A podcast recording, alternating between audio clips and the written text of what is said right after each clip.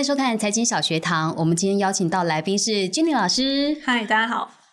君老师今天要跟我们分享如何在美股找到下一档的台积电。不过在谈这个主题之前，我们先请君老师帮我们聊一下，就是美国总统大选快要到了，到底这时候投资人是要退场观望，还是继续留在市场等机会呢？嗯，其实我觉得这个从很多角度来讲，因为其实最近有很多人在问我说：“哎，你美国要大选了，我是不是会把部位先清掉啊？或者是等到选举完之后，我再来看有什么好的投资标的？”那我觉得最终还是决定了，就是今年疫情以来，因为跌到很低点嘛，然后从疫情到现在，科技股可能有一些已经上涨好几倍，有些个股，然后。单就纳斯达克指数来讲，可能已经上涨了快要一倍。那你是在这个中间的哪一个时间点去做投资的？那有些人是到可能九月、十月，可能已经快要接近选举的时候，那他才会进场去找到一些他想要投资的标的。可是可能都已经涨很多了。那你这个时候风险就是很重要。你可能真的就是要在选前，可能有一些股票它可能比较弱势了，或者是可能会因为选举的结果而有波动的。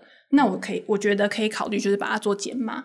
但是如果你有一些公司，你可能在低档的时候你就已经布局了，你现在成本整个已经拉开了，那我觉得你就不需要这么急，就是说我现在就要把股票卖掉，因为有可能选举结果出来之后，行情可能就是有一个欢庆行情继续上涨的时候，对对对，你可能也买不回来这些好的公司。所以我觉得有的时候不要去想说哦，选举要到了，可能有一些重大的事件要发生，那我就想说要赶快把我手上的股票卖掉。其实还是要看你的成本是多少，用你的成本来决定说你的进出场点才是比较重要的。嗯哼，还是要根据自己的呃持股来做一个检视。对对对对。好，那其实呃，我们来看一下过去历年来美国总统大选之后，其实并没有大家想象的那么可怕。其实不管是谁当选，其实我们可以呃由历史的线图来看，其他的都是。步步高哎，对，其实这就是过去从一九三零年代，就是每一次总统大选之后啊，美股的走势。那大家可以看到，美股的走势其实就是一直的不断的往上涨。其实不管哪一个总统去当选了之后，其实没有一个总统会希望在自己的任期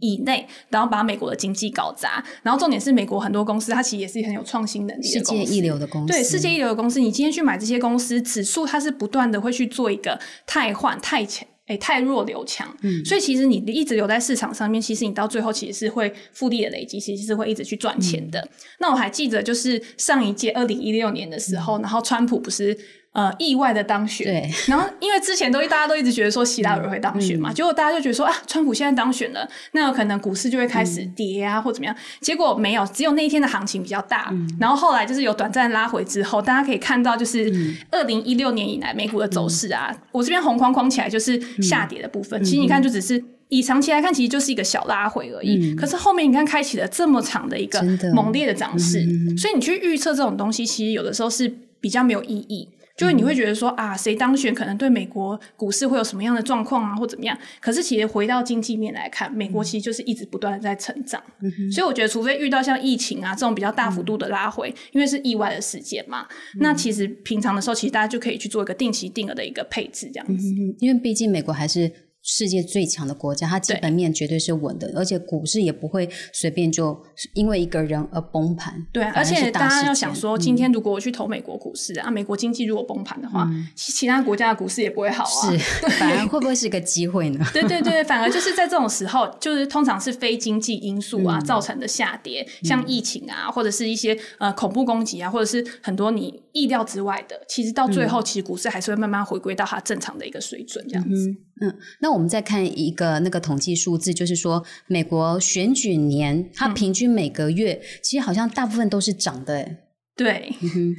就是对这个就是每个月就是选举年的时候每个月总走势，然后大家就可以看到，就是说像现在是十月嘛，十月其实它就是会有一点下跌，就是因为可能不确定性升高，大家可能会觉得说，哎，我可能现在就是要保守一点，所以市场上面没有一个资金的供给去推升股市的一个上涨。但是等到就是选举的结果公布之后，大家可以看到十一月跟十二月啊，其实就是开始上涨，因为大家就可以比较知道说，哎，我新上任的总统或者是连任的总统他。未来的一个政策方针是怎么样？然后我针对这些政策方针去找一些适合的标的来投资，然后慢慢的市场的资金又会再回来。嗯，所以还有机会哈。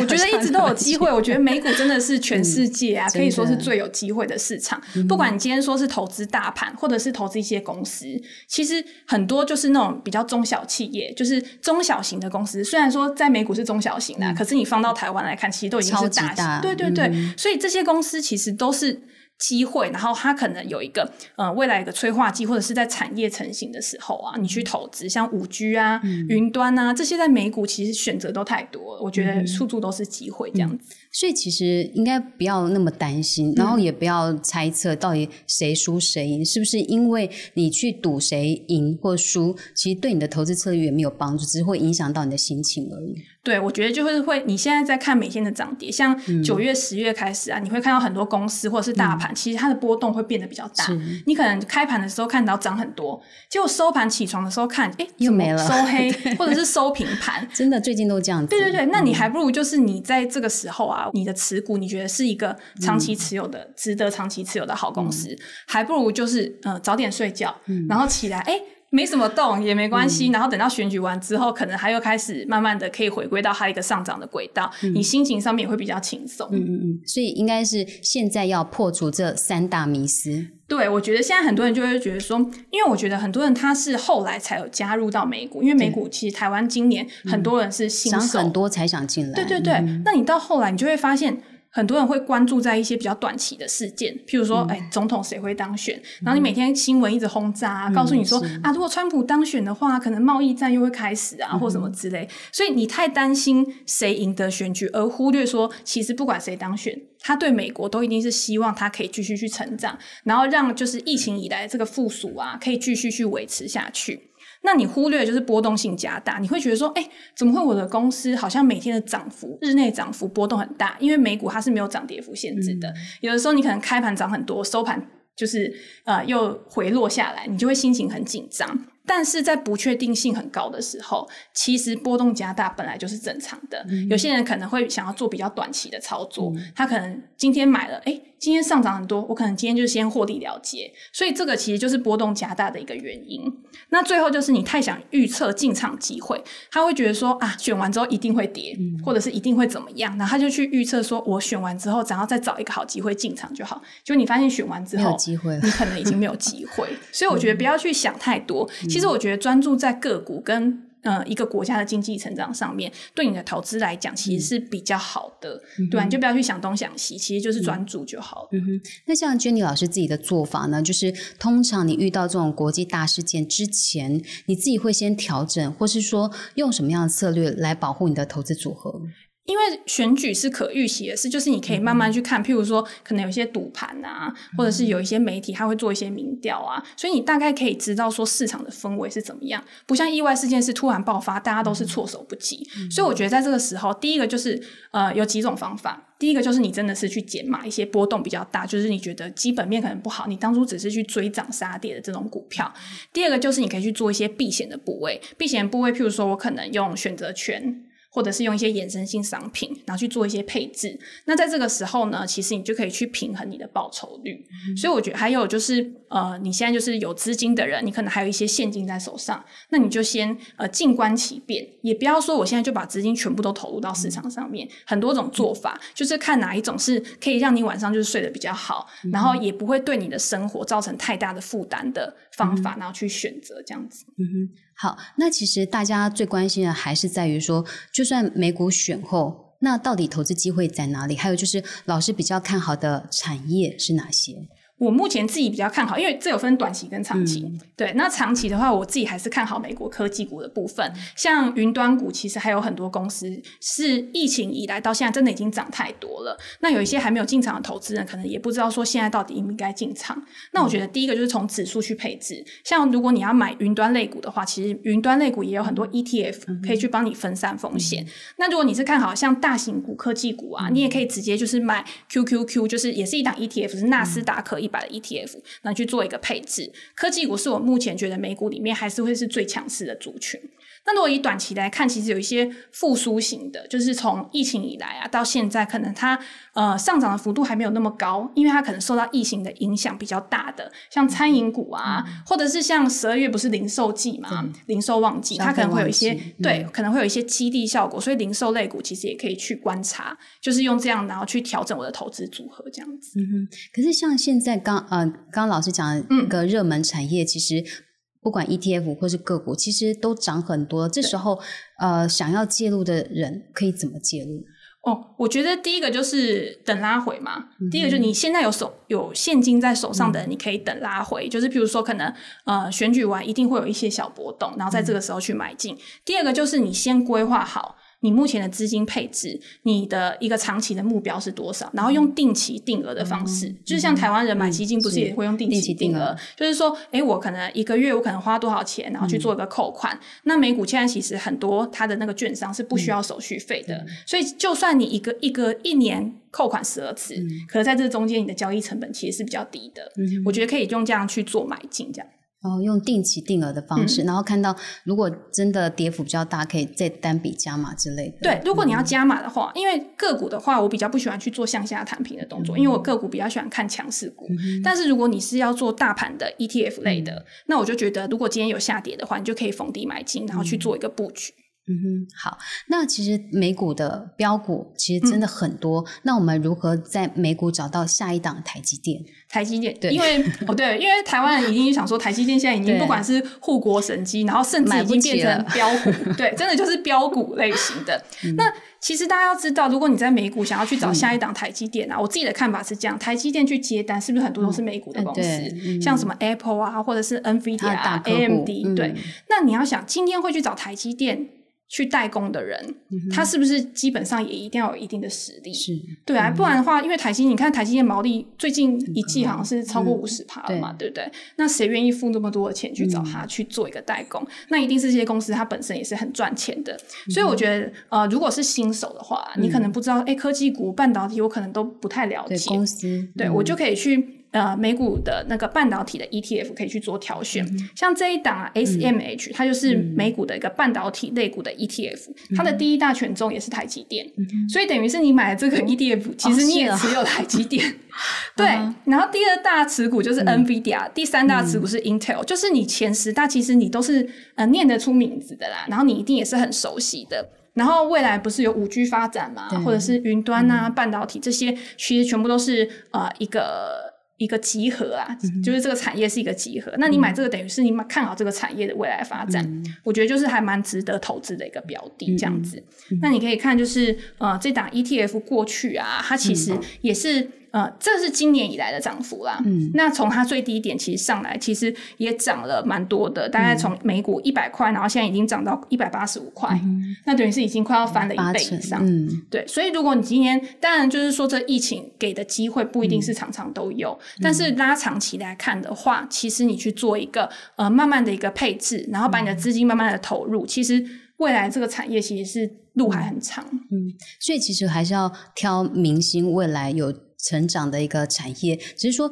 真的，我们台湾投资人对于所谓的美股还是相对的比较陌生了，尤其是挑个股看财报就是一个门槛。可是我觉得 Jenny 老师他在课程里面都教的很仔细，像是有时候会专注讲某一档 ETF 它的产业分析，然后甚至个股的财报，我觉得都很仔细。所以是不是新手就是可以从这样慢慢入门？对，因为我新手的话，因为台湾人其实接触美股啊，他遇到比较问题。比较大的问题就是他觉得他英文可能不够好，他没有办法去研究美股的公司。那我觉得一开始的时候，其实呃，你看好哪一个产业很重要，因为你今天有一家公司，就算它真的很棒很好，可是它在一个错的产业里面，它的股价也没有办法上涨，因为市场不会注意到它。那如果你今天是先挑了一个很强的产业，然后你在这个在这个产业里面再挑一个最强的公司。等于是有一加一的加成效果嘛，所以我觉得，尤其是现在这个产业，其实就像产业五 G 啊，或者是 Apple 也推出五 G 手机了嘛，对不对？就是众所期待。